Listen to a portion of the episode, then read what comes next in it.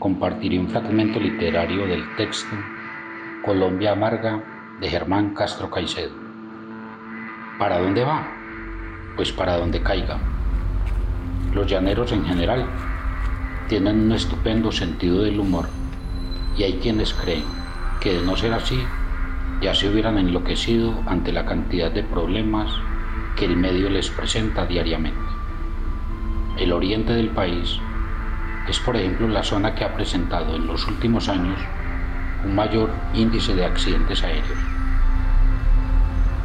Este martes, un poco después de las 5 de la mañana, medio centenar de personas con cerdos, gallinas, muebles, cajas y bultos con comida se agolpaban en el aeropuerto de Villavicencio frente al mostrador de una empresa aérea. No había comenzado a amanecer y la única luz del terminal venía de un par de velas encendidas, tras las cuales el mismo piloto del avión, que debía partir para Arauca a las seis, haciendo primero unas cinco escalas, vendía los pasajes, elaboraba la lista de personas y calculaba al ojímetro el peso de la carga que iba a acomodar a su nave.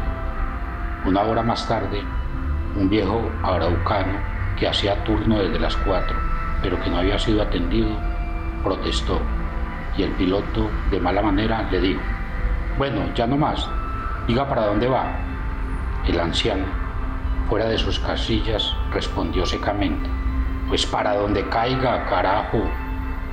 Con 40 minutos de retardo sobre la hora anunciada, una fila de empleados había terminado de atiborrar el avión con la carga. Para acomodar un bulto de cebollas, sacaron un asiento trasero y lo tiraron fuera. Luego, con un grito, el copiloto llamó a los pasajeros de Tauramena, Yopal, Tame. 24 personas en las sillas y tres de pie. Adelante, carga hasta en el techo, pero sin atar, sin asegurar. Más carga detrás de la carlinga de los pilotos. Y para completar, una que otra caja, varias maletas, siete gallinas y un gallo de pelea en la parte de atrás. Se hizo el encendido de los motores, aseguraron la puerta y a los cinco minutos un mecánico que iba de pie en la cabina delantera comenzó a andar desde allí hasta la cola del C3, de donde sacaba martillos, llaves, destornilladores.